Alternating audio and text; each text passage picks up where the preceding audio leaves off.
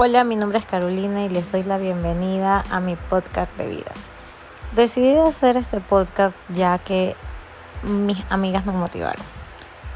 Siempre en cada reunión que teníamos me preguntaban qué me había sucedido en el tiempo que no las había visto. Y siempre tenía algo nuevo que contarles.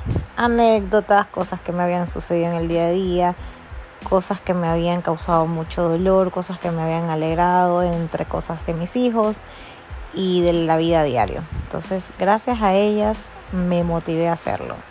Siempre me decían que debería escribir un libro, que debería vender mi historia La Rosa de Guadalupe y que tengo demasiados capítulos en la vida como para poderlo contar.